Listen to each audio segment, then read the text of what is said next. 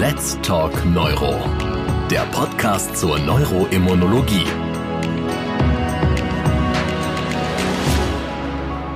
Liebe Kolleginnen und Kollegen, ich begrüße Sie ganz herzlich zu Let's Talk Neuro, unserem neuroimmunologischen Podcast, aktuell mit Themen rund um die generalisierte Myasthenia gravis. Mein Name ist Martin Gront, ich bin Chefarzt der Klinik für Neurologie am Kreisklinikum Siegen und wir möchten heute den Fragen auf den Grund gehen, welche Rolle der Thymus bei der Myasthenia gravis spielt, bei wem und wann eine Thymektomie indiziert ist und welche Operationsverfahren sich dafür anbieten.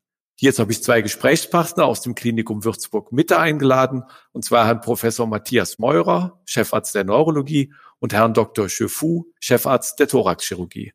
Ich möchte anfangen mit Ihnen, Herr Professor Meurer. Ich habe gelesen, sind preisgekrönter Blogger. Was machen Sie da? Es ist erstaunlich, dass das so weit durchdringt. Ja, ich habe ähm, eigentlich ganz zufällig vor vielen Jahren mal eine Anfrage bekommen, ob man so ein Format letztlich bespielen könnte von Seiten der Selbsthilfegruppen. Ich hatte null Ahnung, was äh, Weblogs sind. Mittlerweile weiß ich ganz gut Bescheid, was das ist. Habe mich darauf eingelassen, muss sagen, es hat eigentlich relativ viel Spaß gemacht, so ein Medium zu bedienen, wo man doch eine recht hohe Reichweite hat. Also das war eine neue und auch gute Erfahrung. Herr Schifu, Sie sind Thoraxchirurg mit der besonderen Ausprägung Roboterchirurgie. Haben Sie nicht Angst, dass irgendwann der Roboter die Thymektomie alleine macht? Nee, so ganz nicht. Der Roboter braucht immer noch den Chirurg. Diese Angst hatten wir am Anfang. Viele haben geglaubt, oh, dann wird der Roboter jetzt allein machen. Sicherlich äh, wird auch die Firma mit der Vorstellung, irgendwann mal wird der Roboter allein auch solche Operationen durchführen können. Aber wir sind der Auffassung, es wird, wenn dann noch ziemlich lange dauern, weil der Chirurg an der Konsole immer noch den Roboter bedienen muss.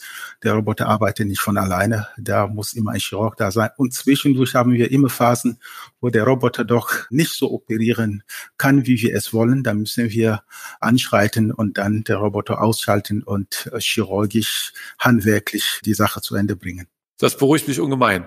Herr Meurer, erklären Sie mir kurz, was hat der Thymus mit der Myasthenia gravis zu tun? Der Grund, der Thymus ist ja der Ort, wo C-Zellen eben ausreifen. Also das heißt, da lernen sie zwischen Selbst- und eben Fremdantigenen zu unterscheiden. Und bei der Myasthenia gravis, da scheitert eben diese Ausbildung der T-Lymphozyten.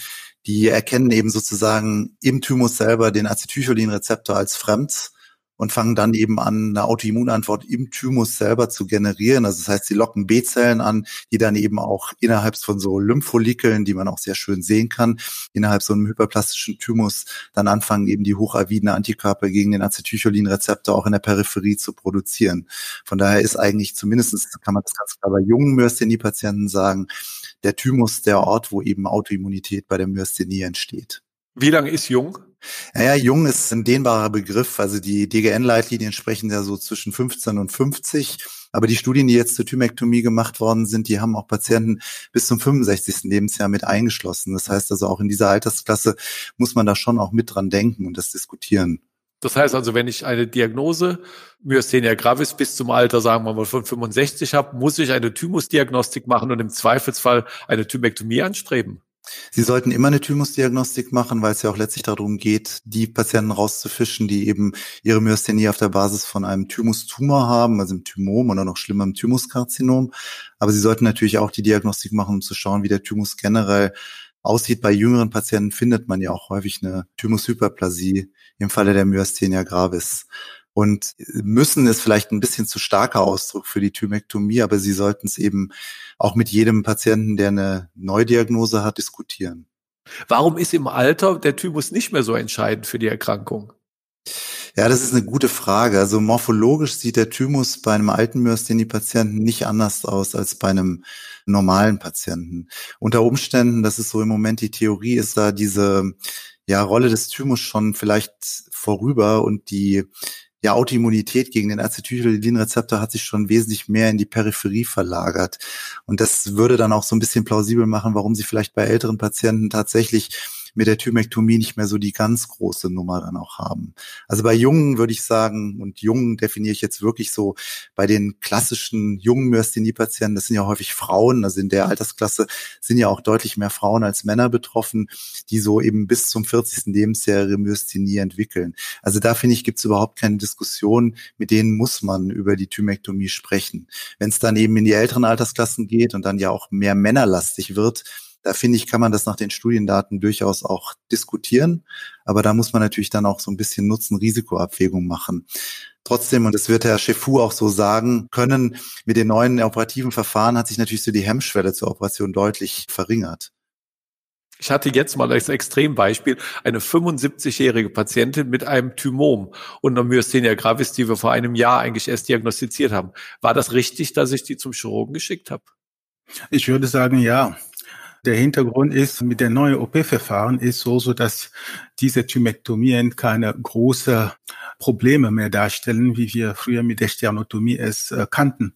Ich habe selber in der Anfangsphase viele junge Patienten sternotomiert bei Frage Tumor, Thymushyperplasie. Man muss sagen, jedes Mal hat es mir persönlich auch emotional ziemlich erwischt, wenn ich diese Brust bei dieser junge Frau 26 per Sternotomie äh, eröffnet habe. Seitdem wir jetzt die minimalinvasive Operationsverfahren haben, es ist so, so dass für die Patienten extrem angenehm ist, insbesondere wenn die jung sind. Postoperativ fragen die, ob tatsächlich sogar die Operation stattgefunden hat. Wir müssen die noch überzeugen, dass tatsächlich die Operation Erfolg ist und dass der Thymus raus ist, weil die ziemlich fit sind postoperativ. Ja. Können Sie mir ohne Bilder mal erklären, wie macht man so eine Thymektomie heutzutage? Eine Thymektomie, ähm, es gibt ja verschiedene Verfahren. Wenn wir dann sagen minimalinvasiv, haben wir zum einen die Methode der videoassistierten Thorakoskopie, wo wir dann mit einer Kamera und zwei Instrumenten, der Chirurg ist dann am Tisch und kann dann die Instrumente über zwei weitere Trokare in Thorax einführen und die Operation durchführen. Die Lunge auf der betroffenen Seite, wo wir die Operation durchführen, muss natürlich ausgeschaltet werden. Es muss ein Doppellumen-Tubus platziert werden vor der Operation und dadurch kann man dann die Thymektomie sauber auch durchführen. Vielmehr wird jetzt die Robotik-Thymektomie durchgeführt. Das heißt, der Chirurg ist nicht mehr am Tisch, die Trokare werden auch nicht mehr manuell bedient, sondern die werden am Roboter angeschlossen. Und der Chirurg sitzt dann an der Konsole und von dort aus mit Telemanipulation sozusagen bedient er diese Instrumente intrathorakal und dadurch wird die Thymektomie durchgeführt. Trokarpositionierung gleichwohl wie bei der videoassistierten Thymektomie aber das gesamte Setting der Operation durch den Roboter, das führt zu einer präzisere Operation und äh, wenig Blutung und die Ergebnisse sind da sehr ermutigend. Herr Schifu, machen Sie auch noch offene Operationen? Gibt es Situationen, wo Sie noch sternotomieren müssen? Ja, absolut. Wir machen Sternotomie, wenn wir große Tumoren haben. Das heißt, es gibt ja Patienten, die tatsächlich auch große Tumoren haben, Größe über fünf, sechs Zentimeter, begleitet manchmal auch mit einer Myasthenia gravis. Da müssen wir in dem Fall tatsächlich eine Sternotomie machen. Denn schauen Sie, wenn wir dann minimal invasiv machen, unsere Schnitte für die Trokar sind acht Millimeter da muss ich doch, wenn ich zu Ende operiert habe, einen großen Schnitt machen, um das Präparat zu entfernen. In dem Fall ist sinnvoll, dass wir tatsächlich offen machen. Offen bedeutet Sternotomie. Es gibt welche, wo ich auch mit einer anteroaxilläre Thorakotomie durchführen kann. Das heißt, zwischen den Rippen die Operation durchführen kann. Der Hintergrund ist, wenn der Tumor mehr auf eine Seite verladen ist, rechts oder links, dann kann ich mit einer anteroaxillären Thorakotomie vollständig diesen Tumor entfernen und dadurch die Sternotomie vermeiden. Aber wenn es in der Mitte ist und manchmal sogar bilateral sich ausdehnt, dann muss ich tatsächlich mit einer Sternotomie den Tumor vollständig entfernen. Und ganz wichtig bei der Myasthenia gravis ist, und darum geht es letztendlich, dass wir das komplette präkardiales Fettgewebe entfernen, vom Zwerchfell bis zervikal hin, vom Phrenicus zu Phrenicus, vom Pleura zu Pleura. Dieser Raum muss komplett ausgeräumt werden. Und das ist das Entscheidende. Und das kann ich dann machen bei so einem großen Tumor, wenn ich offen operiere. Jetzt kommt der Patient nach der Operation, Herr Meurer, wieder zu Ihnen in die Behandlung und es muss ja dann mit der Behandlung weitergehen, der Myasthenie. Sind die Patienten nach der Operation erstmal schlechter mit der Myasthenie oder ist die Operation quasi heilend oder verbessernd, was den Myasthenie-Zustand angeht? Ja, man muss da ja natürlich sagen, wir würden jetzt niemanden instabil in eine Operation reingehen lassen, ja. weil natürlich der Operationsstress und auch die Möglichkeit, dass man ja während der Operation noch perioperativ jetzt nicht die Medikamente applizieren kann, erfordert ja schon, dass man Patienten in einem relativ stabilen Zustand zum Operateur schickt. Und da eben ja jetzt der Operationsstress natürlich bei den roboterassistierten Verfahren ziemlich gering ist, kommen die eigentlich in der Regel auch durchaus gleichbleibend da wieder raus. Also die letzte Patientin, die ich jetzt betreut habe nach einer roboterassistierten Thymektomie, die war letztlich nicht anders, als wie sie mich verlassen hat, präoperativ. Also so gesehen würde ich sagen, diese ja vielleicht auch wirklich stressbedingten Veränderungen, vielleicht sogar kritischen Verschlechterungen, die man auch natürlich früher bei den transsternalen Thymektomien wegen Schmerzstress auch gesehen hat, die ähm, hätte ich jetzt mit der modernen Technik nicht verbunden. Aber Herr Schifu hat schon gesagt, natürlich ist wesentlich, dass man den Thymus ganz rauskriegt. Also das ist natürlich eine Forderung, die wir in der Neurologie durchaus stellen. Aber ähm, ich sag mal, scheinbar klappt das ja auch so nach den Daten, die man hat, mit der endoskopischen Möglichkeit auch sehr, sehr gut. Ja. Kann ich nach der Operation Medikamente einsparen, weil sich einfach sozusagen das Krankheitsbild verändert hat durch die Operation? Ich sag mal, das wäre unser absolutes Ziel. Und wenn man wahrscheinlich eine Thymektomie früh durchführt, also weil der Thymus ja wahrscheinlich auch so das Initiatororgan ist, bei den jungen Patienten, da wäre schon Ziel, dass man es vielleicht nur mit der Thymektomie schafft. Wenn man jetzt natürlich in die Studienlage reinguckt, also die bedeutendste Studie dazu ist ja die 2016 publizierte Studie von äh, Wolfen-Mitarbeitern, ähm, wo man eben letztlich ja die Thymektomie plus Cortison versus Cortison alleine hat laufen lassen. Da muss man sagen, haben natürlich die Patienten schon noch zumindest in der Kohorte Cortison gebraucht, aber natürlich mit Thymektomie deutlich und signifikant weniger als die, die eben nur Steroide bekommen haben. Herr Schiffu, wenn ich die Patienten als Neurologe so ein bisschen vorbereiten möchte auf die Operation, was ist so das Schlimmste an der Operation? Wo muss ich dem Patienten Angst nehmen oder wo muss ich ihm sagen, da tut's dann mal kurz weh? Ach so, Sie meinen jetzt im Rahmen der Aufklärung? Ja. Ganz wichtig bei der Aufklärung ist, dass wir äh, unsere Patienten mitteilen, dass es Situationen geben kann während der Operation, wo wir doch entscheiden, offen zu operieren. Denn jede Verfahren der minimalinvasiven Chirurgie kann zu Problemen führen, wo doch die Sternotomie erforderlich ist. Und das müssen wir klar kommunizieren während der Aufklärung. Das ist das eine. Das zweite ist, dass man auch die Nervenverletzung thematisiert. Der Nervus phrenicus verläuft ja direkt am Mediastinum entlang entlang, entlang der großen Gefäßen.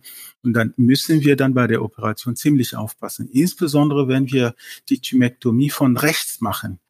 Wenn ich jetzt einen Patienten mit Myasthenie habe, den möchte ich zur Thymektomie zu Ihnen schicken. Gibt es irgendwas, was ich beachten muss, irgendeinen Fehler, den die Neurologen grundsätzlich immer machen, wenn sie Ihnen Patienten schicken?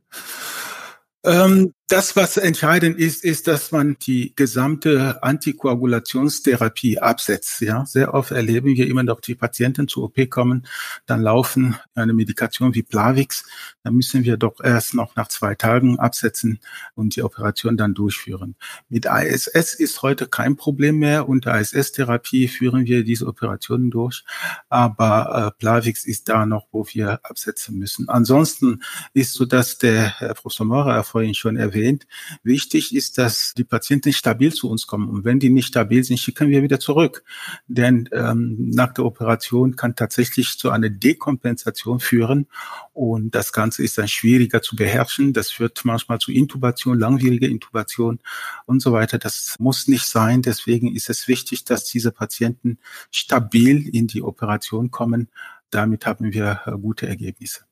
Wenn Sie jetzt einen Patienten operiert haben, geht es mit der Myasthenie-Therapie erstmal auf der Intensivstation oder kommen, kommen die gar nicht auf Intensivstation danach? Wenn wir die operiert haben, wenn sie tatsächlich eine Myasthenie hatten, dann ist so, so dass wir vorsichtig und sagen, eine nach auf Intensivstation und wenn alles gut ist, gehen die dann auf Station. Grundsätzlich können diese Patienten direkt auf Station gehen, wenn entsprechende Logistik da ist, das heißt Hausdienst und eine, der rum um die Uhr die auch betreuen kann. Aber bei uns ist so, so dass die eine noch auf Intensivstation verbringen und danach gehen die auf Normalstation. Entscheidend ist doch, dass wir die Dosis vor der Therapie weiterführen, auch unmittelbar nach der Operation und den Neurologen überlassen, die Dosisadaptation. Das ist ganz wichtig.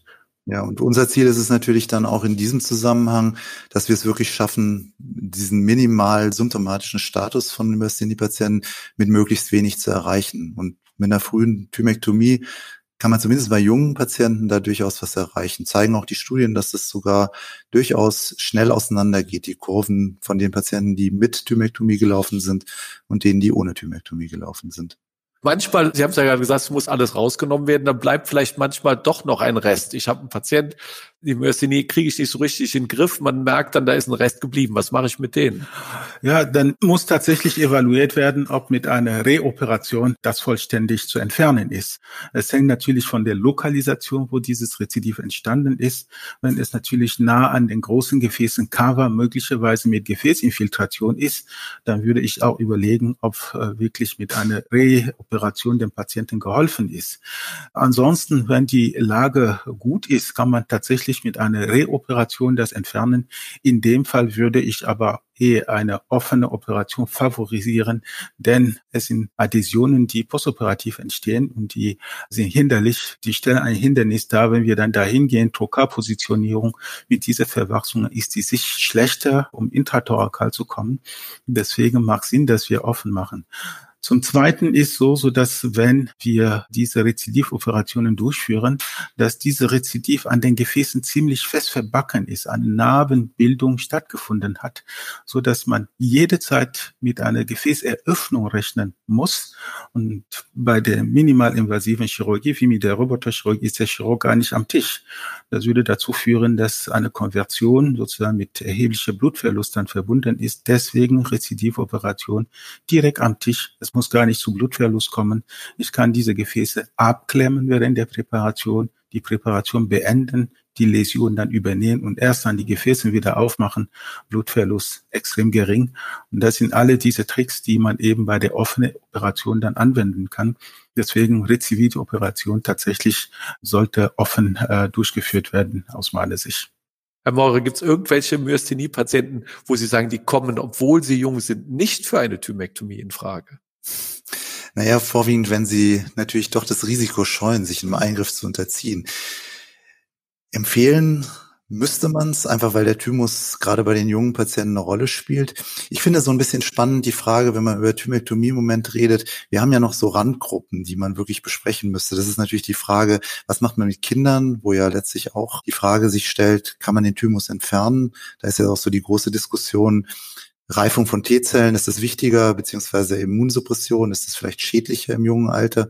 Dann die okulären Myasthenie-Fälle, da wird man wahrscheinlich auch trefflich darüber streiten können, inwieweit die von der Thymektomie profitieren und eben auch die ganz alten Patienten. Wir haben ja durchaus auch einen weiteren Alterspeak so zwischen dem 60. und 80. Lebensjahr, wie gesagt, vorwiegend Männer, wo ja wahrscheinlich auch die Pathogenese oder Immunpathogenese ein bisschen anders ist, wo der Thymus weniger eine Rolle spielt, aber natürlich auch gerade von thoraxchirurgischer Seite da sehr viel Energie auch reingesetzt wird, inwieweit man diesen Patienten auch mit einer helfen kann. Also ich denke, wir müssen da auch noch lernen. Es ist ja tatsächlich so, dass 2016, das war die erste wirklich prospektiv durchgeführte Studie und die hat über zehn Jahre rekrutiert, um überhaupt die Daten dann auch zu generieren. Also es ist auch nicht so einfach, da verlässliche Datengrundlage zu kriegen. Spielen die Antikörper eine Rolle? Ob sie positiv sind oder negativ. Ja, ach, das ist tatsächlich was, was wir noch gar nicht besprochen haben. Klar, also im Prinzip die meisten sind ja positiv für den Acetyche, den Rezeptor Antikörper, aber mhm. es gibt natürlich auch seronegative ähm, Myasthenie-Patienten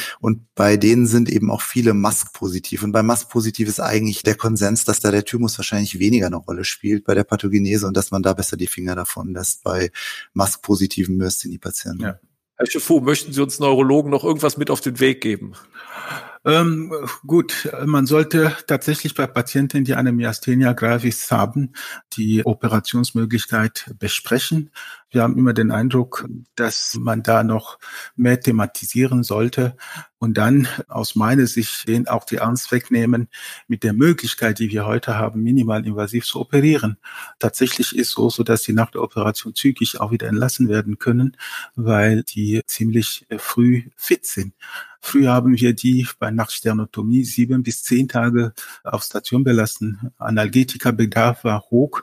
Heute ist tatsächlich so, so dass die nach zwei, drei Tagen entlassen werden können. Die Thoraxdrainage kann am ersten Tag postoperativ entfernt werden. Am zweiten Tag kann der Patient tatsächlich auch entlassen werden. Herr Weurer, würden Sie das unterstützen, dass der Schrecken der Thymektomie ein anderer ist als früher? Definitiv. Also ich muss sagen, das ändert auch so ein bisschen meine Haltung dazu. Also es wird niederschwelliger, dass man eben auch diese Empfehlung ausspricht und dass man auch Patienten ermuntert, eben diesen therapeutischen Schritt mitzugehen, weil wir haben schon ganz gute Evidenz, dass das eine sinnvolle Methode ist bei dem Myasthenia gravis. Das war jetzt ein tolles Schlusswort und ich danke Ihnen. Und das auch sehr, Dank. sehr rund. Let's Talk Neuro, der Podcast zur Neuroimmunologie